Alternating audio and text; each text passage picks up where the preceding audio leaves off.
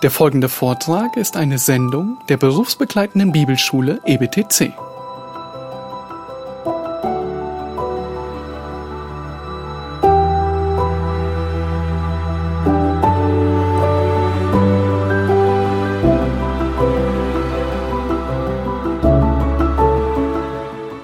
Okay, und wir gehen jetzt einen Schritt weiter in unserem Studium des Römerbriefs. Äh, Kapitel 12 geht es um die, um das Gegenüber Christ und Gemeinde und dann auch äh, um weitere persönliche Fragen, wie wir als als einzelne Geschwister miteinander umgehen, wie wir uns unseren Feinden gegenüber verhalten, deswegen gegenüber Gemeinde, Feinden, wie wir mit unserem Gewissen umgehen sollen, mit dem Gesetz generell.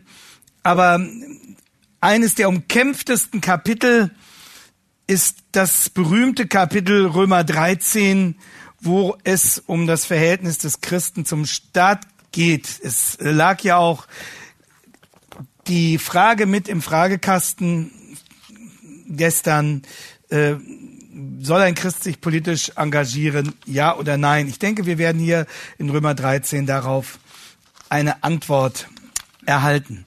Ich möchte damit beginnen, dass ich den Text lese und zuvor noch einmal bete. Lieber Herr, wir bitten dich darum, dass du uns noch einmal Konzentration schenkst jetzt nach dieser langen Zeit des gemeinsamen Arbeitens und Studierens und dass du uns Weisheit gibst, dein Wort zu verstehen, auch in diesem Kapitel und dass du uns Mut machst, ähm, auch in dem Bereich unserer christlichen Existenz wirklich zu deiner Ehre zu leben, Herr. Bitte gib uns Weisheit und hilf uns jetzt nochmal mit ganzer Konzentration diese kostbare Zeit zu nutzen, die du uns noch zusammen hier schenkst. Amen.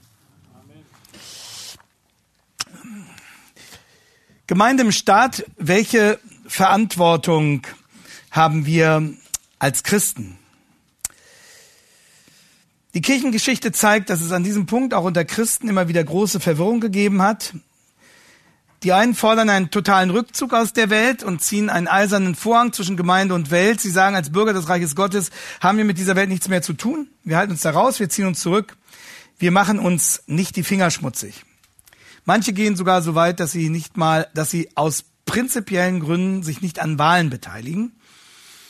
Ähm, der Jesus hat gesagt, ihr seid das Salz der Erde, ihr seid das Licht der Welt. Matthäus 5. 13 und 14 und Jeremia hat geschrieben 29 Vers 7 suchet der Stadt Bestes. Die andere Seite propagiert Vermischung mit der Welt. Sie fordert, dass die Gemeinde sich ganz in die Welt hinein entäußert, etwa in bestimmten Konzepten der Emerging Church Bewegung, Transformationstheologie.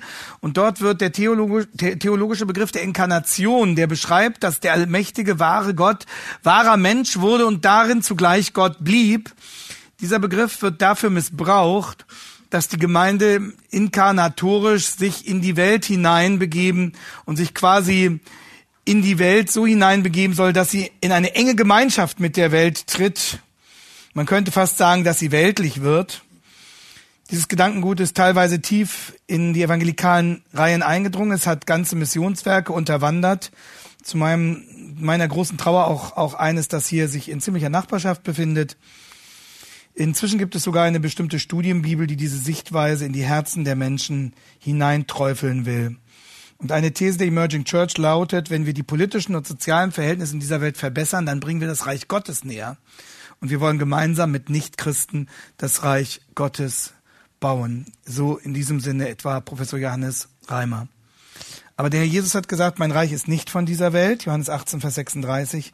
Und was nützt es dem Menschen, wenn er die ganze Welt gewönne und nähme doch Schaden an seiner Seele? Also, weder Rückzug aus der Welt noch Vermischung mit der Welt ist der Wille unseres Herrn. Die Sache ist wesentlich komplizierter. Und deswegen können wir froh sein, dass unser Herr auch dafür gesorgt hat, dass im Römerbrief Kapitel 13, Verse 1 bis 7 steht. Dort sagt der Apostel, Jedermann ordne sich den Obrigkeiten unter, die über ihn gesetzt sind, denn es gibt keine Obrigkeit, die nicht von Gott wäre. Die bestehenden Obrigkeiten aber sind von Gott eingesetzt. Wer sich also gegen die Obrigkeit auflehnt, der widersetzt sich der Ordnung Gottes. Die sich aber widersetzen, ziehen sich selbst die Verurteilung zu. Denn die Herrscher sind nicht wegen guter Werke zu fürchten, sondern wegen böser. Wenn du dich also vor der Obrigkeit nicht fürchten willst, so tue das Gute, dann wirst du Lob von ihr empfangen. Denn sie ist Gottes Dienerin zu deinem Besten. Tust du aber Böses, so fürchte dich, denn sie trägt das Schwert nicht umsonst. Gottes Dienerin ist sie, eine Rächerin zum Zorngericht an dem, der das Böse tut. Darum ist es notwendig, sich unterzuordnen, nicht allein um des Zorngerichts, sondern auch um des Gewissens willen. Deshalb zahlt er ja auch Steuern. Denn sie sind Gottes Diener, die eben dazu beständig tätig sind. So gebt nun jedermann, was ihr schuldig seid. Steuer dem die Steuer, Zoll dem der Zoll, Furcht dem die Furcht und Ehre dem die Ehre gebührt. Daher kommt die Formulierung Ehre, wem Ehre gebührt. Und ähm, sie haben hier wiedererkannt das Wort des Herrn Jesus, der seinen Jüngern sagte, gib dem Kaiser was des Kaisers und Gott was Gottes ist. Was ist unsere Aufgabe als Christen? Worin besteht unsere Verantwortung? Und um ein Kriterium in Erinnerung zu rufen, das wir neulich schon einmal benannt haben, welches Verhalten ehrt unseren Herrn am meisten? Auch in diesem Bereich der gesellschaftlichen Verantwortung. Und womit dienen wir unserem Herrn am besten? Wenn wir über unser Verhältnis zu unserem Staat sprechen wollen, müssen wir einerseits wachsam wahrnehmen, was los ist in unserem Staat, nicht im Staate Dänemark, sondern im Staate Deutschland. Und äh, wir müssen wissen, was die Grundlagen unseres Staates sind, wie sie etwa im Grundgesetz formuliert werden. Also jeder Christ sollte auch das Grundgesetz des Landes, dem er angehört, kennen. Ähm, und ich möchte auf einen Artikel hinweisen, der die Grundidee unseres Staatswesens, unserer Bundesrepublik gut auf den Punkt bringt, und das ist Artikel 20. Dort heißt es, die Bundesrepublik Deutschland ist ein demokratischer und sozialer Bundesstaat. Alle Staatsgewalt geht vom Volke aus. Sie wird vom Volke in Wahlen und Abstimmungen durch besondere Organe der Gesetzgebung, der vollziehenden Gewalt und der Rechtsprechung ausgeübt. Also die Organe der Gesetzgebung, der vollziehenden Gewalt und der Rechtsprechung. Legislative, Exekutive, Jurisdiktion. Das sind die drei Säulen, auf die unsere Demokratie aufgebaut ist, die sich eigentlich gegenseitig kontrollieren sollen. Ob das noch so funktioniert, ist eine andere Frage. Ähm, aber wichtiger noch ist der erste Satz in diesem zweiten Absatz. Alle Staatsgewalt geht vom Volke aus. Das heißt, äh, wir, die Bürger, üben die eigentliche Macht aus. Das ist das, die Grundidee durch Wahlen. Und das heißt, und dadurch, dass regelmäßig abgewählt und wiedergewählt werden kann. Und das heißt, Frau Merkel ist nicht unsere Königin, sondern sie ist unsere Angestellte, die wir bezahlen mit unseren Steuern. Das ist das Grundgesetz unseres Staates. Wenn wir über Christ und Staat reden, dann müssen wir immer uns klar machen, in welchem Staat wir leben. Und wir leben nicht in einer Monarchie, sondern in der Demokratie des deutschen Grundgesetzes. Und dafür gilt, alle Staatsgewalt geht vom Volke aus. Das bedeutet, dass diejenigen, die die Exekutive ausüben und wahrnehmen, unsere Angestellte sind und deswegen ja auch von uns bezahlt werden. Auch äh, die Gelder, die sie ausgeben, auch das Geld, ähm, das Frau Merkel und ihre Minister ausgehen, bezahlen sie nicht aus ihrer eigenen Schatulle, sondern es ist unser Geld, das sie ausgeben. Und ähm, die Zinsverluste, die, die wir für unsere Spargroschen erleiden und die vielen Leuten es sehr fragwürdig gemacht hat, ob die Rente, die die mal geplant haben, noch so ähm, sie wird ernähren können. Ähm, das sind die Gelder, die die wir bezahlen, ähm, wenn also die Regierung äh, Banken rettet mit Hilfe von Herrn Draghi und den Niedergang der Zinsen, dann ist das nicht ein Geld, das irgendein Minister, irgendein Finanzminister aus eigener Tasche zahlt, sondern es ist unser Geld, das er ausgibt und es sind unsere Zinsen, die zerstört werden.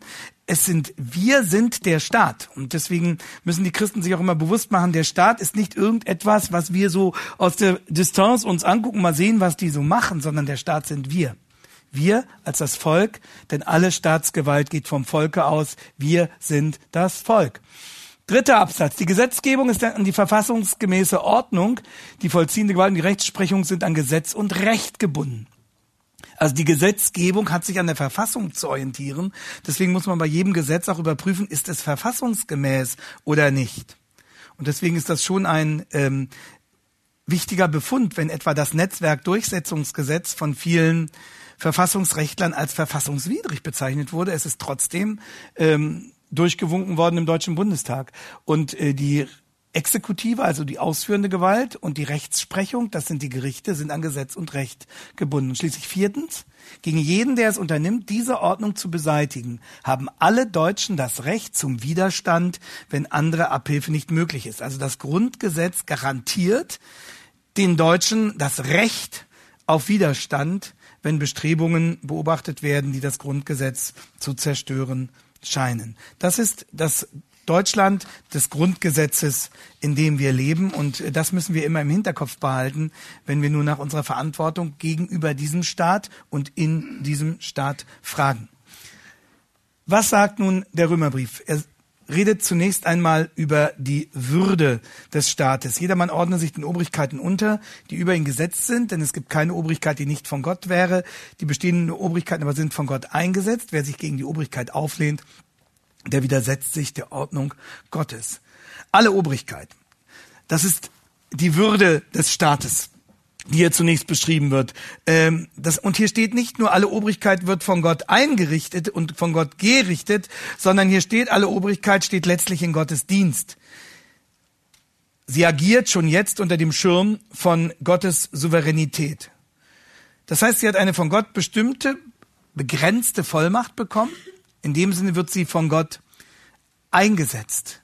So haben wir das bereits im Alten Testament, wenn in 2 Samuel 12, Vers 8, 2 Samuel 12, Vers 8, Nathan zu David sagt, 2 Samuel 12, Vers 8, Ja, ich habe dir das Haus deines Herrn gegeben, dazu die Frauen deines Herrn in deinem Schoß und habe dir das Haus Israel und Juda gegeben. Gott sagt, ich habe es dir gegeben. Gott sagt zu Kyros in Jesaja 45, Vers 1. Jesaja 45, Vers 1, hier wird das Grundverständnis deutlich. So spricht der Herr zu Kyros, seinem Gesalbten, dessen rechte Hand ich ergriffen habe, um Völker vor ihm niederzuwerfen und die Lenden der Könige zu entgürten, um Türen vor ihm zu öffnen und Tore, damit sie nicht geschlossen bleiben. Ich habe es getan, sagt Gott und bezeichnet Kyros als seinen Gesalbten, dessen rechte Hand er ergriffen hat. Jeremia 27,6 sagt Gott über Nebukadnezar. Jeremia 27,6 sagt Gott über Nebukadnezar. Und nun habe ich alle diese Länder in die Hand meines Knechtes Nebukadnezar, des Königs von Babel, gegeben. Und in Daniel 2, 20, 21 heißt es von Gott, er setzt Könige ab und setzt Könige ein. Obrigkeit ist von Gott und daraus folgt, was Paulus hier schreibt, wer sich prinzipiell der Obrigkeit widersetzt, der widersteht Gottes Anordnung und zieht sich die Verurteilung zu. Zunächst einmal die Verurteilung durch die Herrschenden selbst. In dieser Hinsicht kann man das Prinzip Staat, das Prinzip Obrigkeit also mit der Ehe vergleichen. Es ist eine Schöpfungsordnung, die Gott gegeben hat. Dietrich Bonhoeffer hat ähm, diese Schöpfungsordnungen, die Gott gegeben hat, mit dem Begriff der Mandate versehen. Mandate, Aufgaben Gottes, diese Mandate beschreiben die inhaltliche Bestimmung und zugleich die Grenze. Und Bonhoeffer hat vier Mandate ausgemacht. Das Mandat der Familie, das Mandat der Kirche, das Mandat der Arbeit und das Mandat der Obrigkeit. Und zur Obrigkeit schreibt Bonhoeffer, die Obrigkeit kann nicht selber Leben oder Werte erzeugen. Also der Staat kann dem Menschen keinen Sinn geben. Der Staat kann dem Menschen nicht sagen, was er denken und was er glauben soll. Sie ist nicht schöpferisch, aber sie schützt alles Geschaffene und insbesondere schützt sie die Menschenwürde. Sie schützt die Schwachen gegenüber den Starken. Sie tut dies mit dem Gewaltmonopol und in Einzelfällen auch finanziell, indem sie das Recht setzt und die Freiheit schützt. Das ist die Aufgabe des Staates als Schöpfungsordnung, wie Bonhoeffer es sehr treffend auf den Punkt gebracht hat. Und daraus folgt nun, dass ein Christ sich auch nicht aussuchen kann, ob er die Obrigkeit respektiert oder nicht, sondern ein Christ hat gefälligst ein guter Staatsbürger zu sein. Wenn schon nicht um der Menschen willen, dann zunächst um Gottes willen. Denn Paulus betont in Vers 5 aus Gewissensgründen. Also wir sollen nicht nur deshalb gute Staatsbürger sein, weil wir die Knute des Staates fürchten, sondern weil wir um diese gottgegebene Funktion des Staates wissen, weil wir wissen, dass es richtig ist, dass es einen Staat gibt. Und darum die Würde des Staates, darum ist das Rückgrat dieses Textes, darum ist der rote Faden dieses Textes die dreifache Aufforderung, sich der Obrigkeit unterzuordnen. Wir finden das in Vers 1, jedermann ordnet sich den Obrigkeiten unter. Wir finden es in Vers 5, darum ist es notwendig, sich unterzuordnen. Und wir finden es nochmals in Vers 7 in dieser Formulierung, äh, was die konkrete Umsetzung der Unterordnung zum Beispiel bedeutet, nämlich Steuern zu zahlen.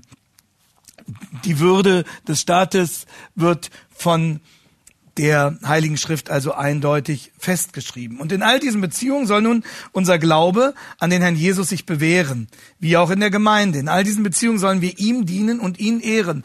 Für all diese Beziehungen gilt Gottes Grundauftrag von Römer 12, Vers 2. Wir sollen verstehen, was gut ist. Das heißt, unser Herr zeigt uns in der Bibel nicht nur, wie wir unser Verhältnis zu ihm gestalten sollen, sondern auch zu all diesen anderen Instanzen, Machtfaktoren, die zu unserem Leben auf die eine oder andere Weise gehören. Und jeder Christ lebt in irgendeinem Staat.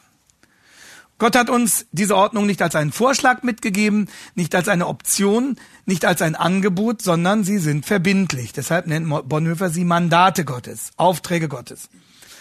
Für die Ehe heißt das Matthäus 19, Vers 4, Darum wird ein Mann Vater und Mutter verlassen.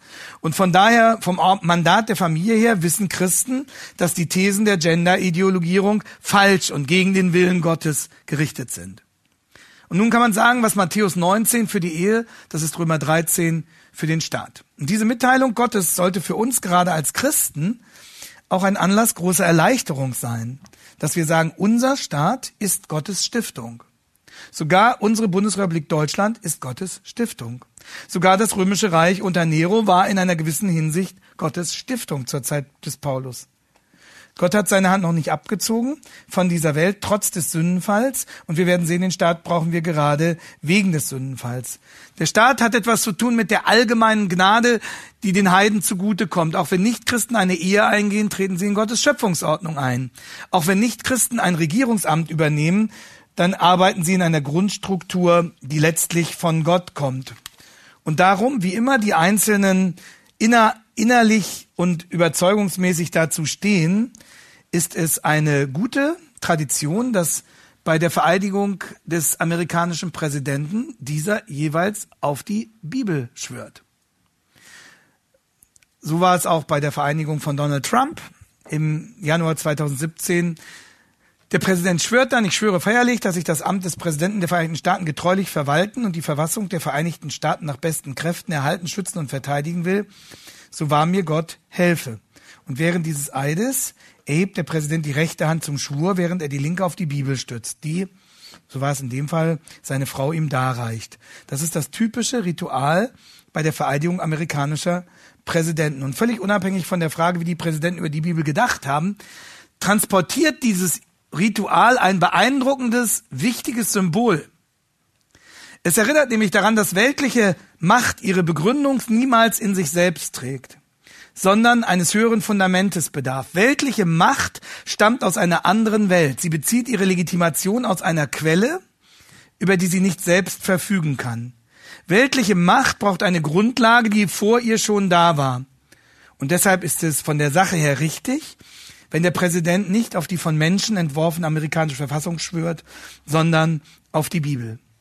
Darin läge die wirkliche Bedeutung dieses Symbols bei der Vereidigung eines Präsidenten und genau dieselbe Wahrheit lehrt uns Römer 13 in dieser Passage, die wir jetzt vor uns haben. Und darum haben allen voran wir Christen den Auftrag, für die Ehe einzutreten und den Auftrag, respektvoll und fürsorglich mit unserem Staat umzugehen. Einem Christen kann der Staat, kann das Recht, kann die Politik eigentlich niemals egal sein.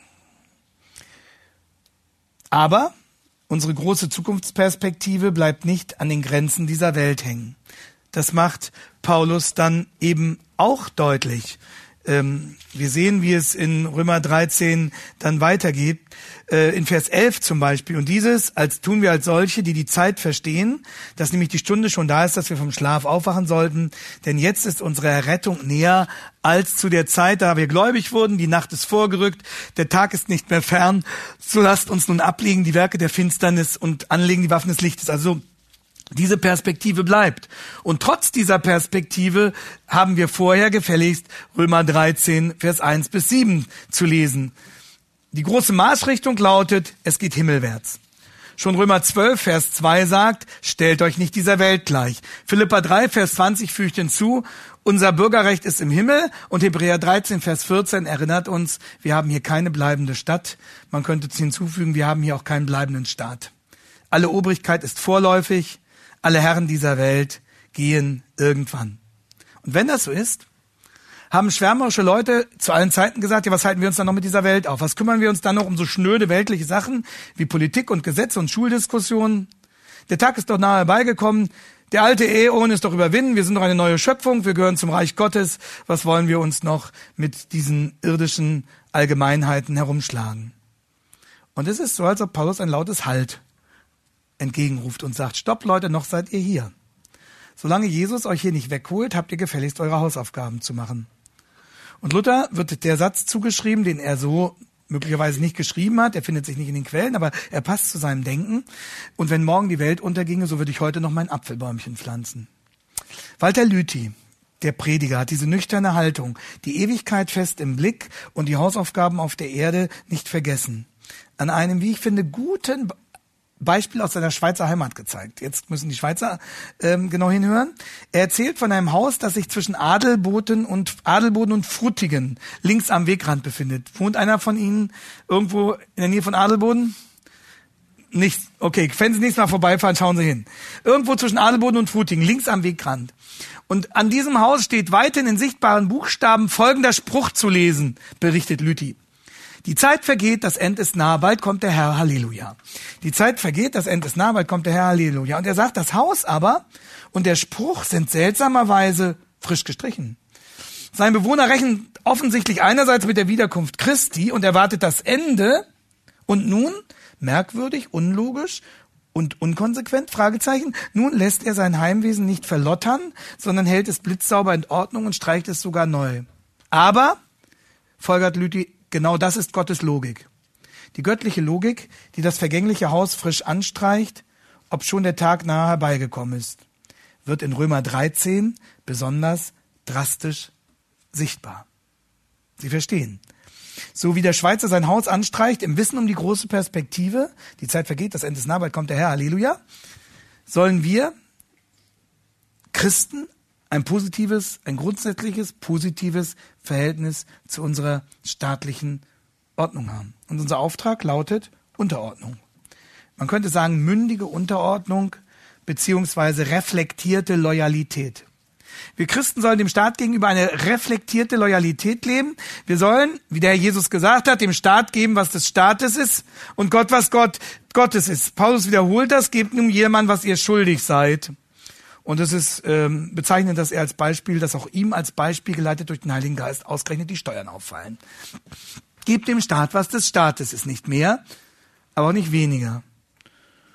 Und dazu ist erforderlich, dass wir genau beobachten, was in unserem Staat geschieht.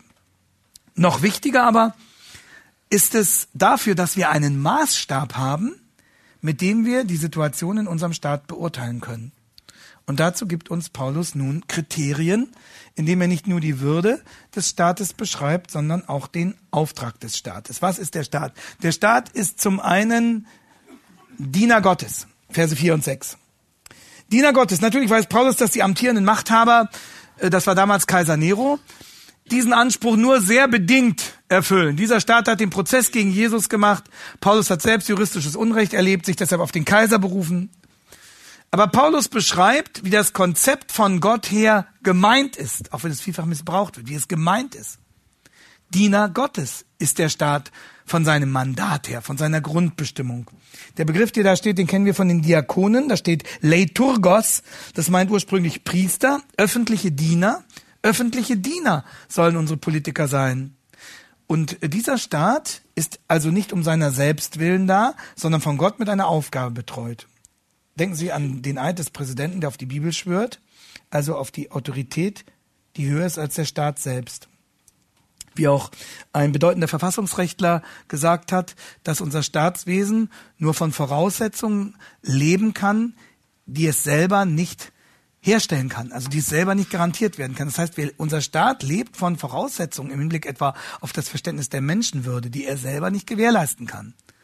Und diese Voraussetzungen kommen für unseren Staat, kommen für den Staat des Grundgesetzes, von der christlichen Ethik. Und deswegen sagt ja unser Grundgesetz auch ähm, in seiner Präambel, also in seinem Vorwort, dass dieses Grundgesetz ergangen ist in der Verantwortung vor Gott und den Menschen.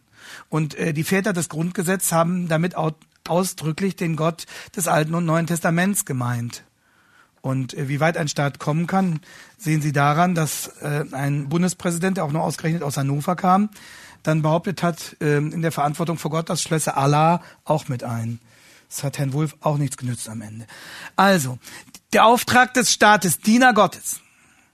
Dann müssen wir ein weiteres berücksichtigen. Auftrag des Staates, der Staat hat nur eine abgeleitete Macht.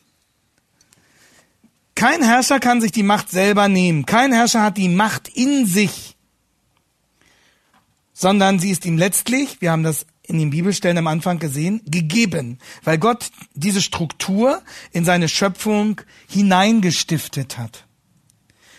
Auch die staatliche Macht lebt also von Voraussetzungen, die sie selber nicht herstellen kann. So wie die Eheleute in eine Schöpfungsordnung eintreten, die vor ihnen da war. Das sage ich meinen Brautleuten auch immer. Wenn, wenn, wenn sie in eine Ehe eintreten, dann gehen sie in eine Institution hinein, in eine Wirklichkeit hinein, die Gott geschaffen hat und die Gott ihnen bereitstellt. Die Ehe ist größer als ihre Liebe. Nicht ihre Liebe trägt die Ehe, sondern die Ehe trägt ihre Liebe. Das ist Gottes Schöpfungsordnung. Das ist Gottes Modell. Und in diese höhere Wirklichkeit treten sie mit ihrer Ehe ein. Das ist der christliche Sinn der Ehe. Die Ehe ist eine Wirklichkeit. Die Ehe ist nicht einfach nur eine Form.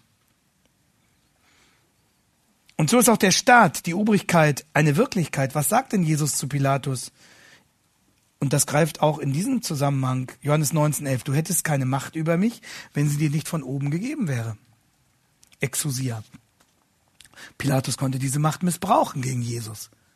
Aber er benutzte dabei eine Macht, die ihm als Herrscher, in seinem Fall als Provinzgouverneur, von Gott gegeben war, indirekt von Gott gegeben war, mit der Schöpfungsordnung des Mandates der Obrigkeit. Und so meint es Paulus hier. Von Gott eingesetzt, mit fremder Autorität ausgestattet, als Diener, das kannte er aus Daniel 2, Gott setzt Herrscher ein und setzt Herrscher ab. Und dann ein dritter Aspekt, der den Auftrag des Staates hier beschreibt. Worin soll der Dienst bestehen? Er soll etwas mit den Bösen und mit den Guten machen, wie wir in Vers 3 und 4 lesen.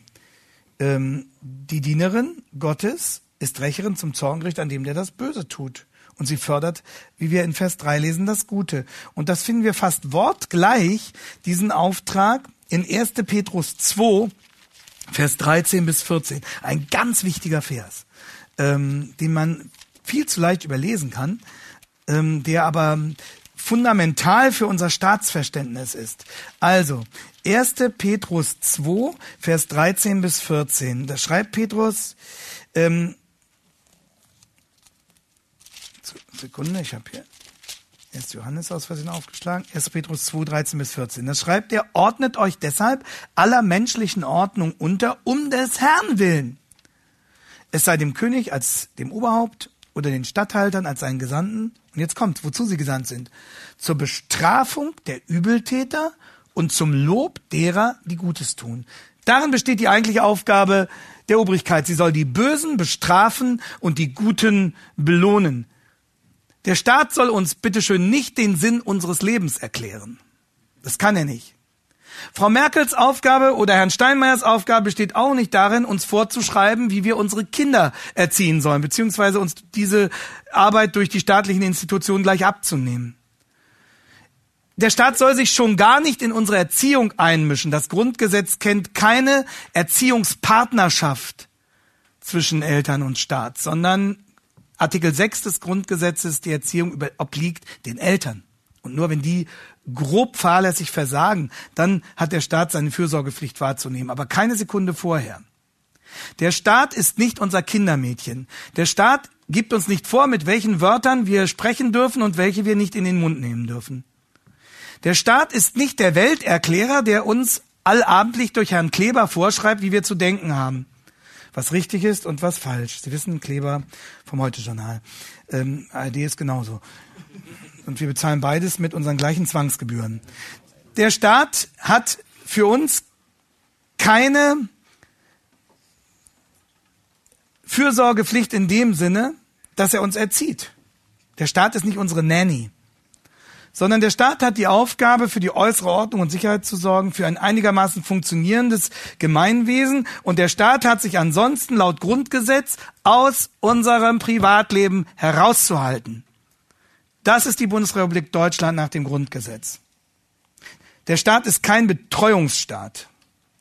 Und manchmal hat man den Eindruck, in bestimmten Situationen, dass die Politiker es am liebsten sehen, wenn die Bürger sich aus der Politik heraushielten.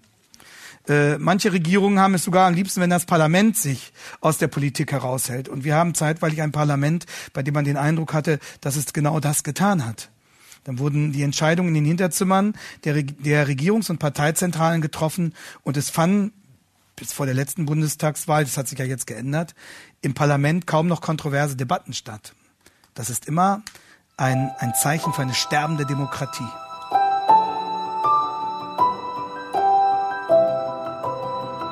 Diese Sendung war von der berufsbegleitenden Bibelschule EBTC. Unser Ziel ist, Jünger fürs Leben zuzurüsten, um der Gemeinde Christi zu dienen.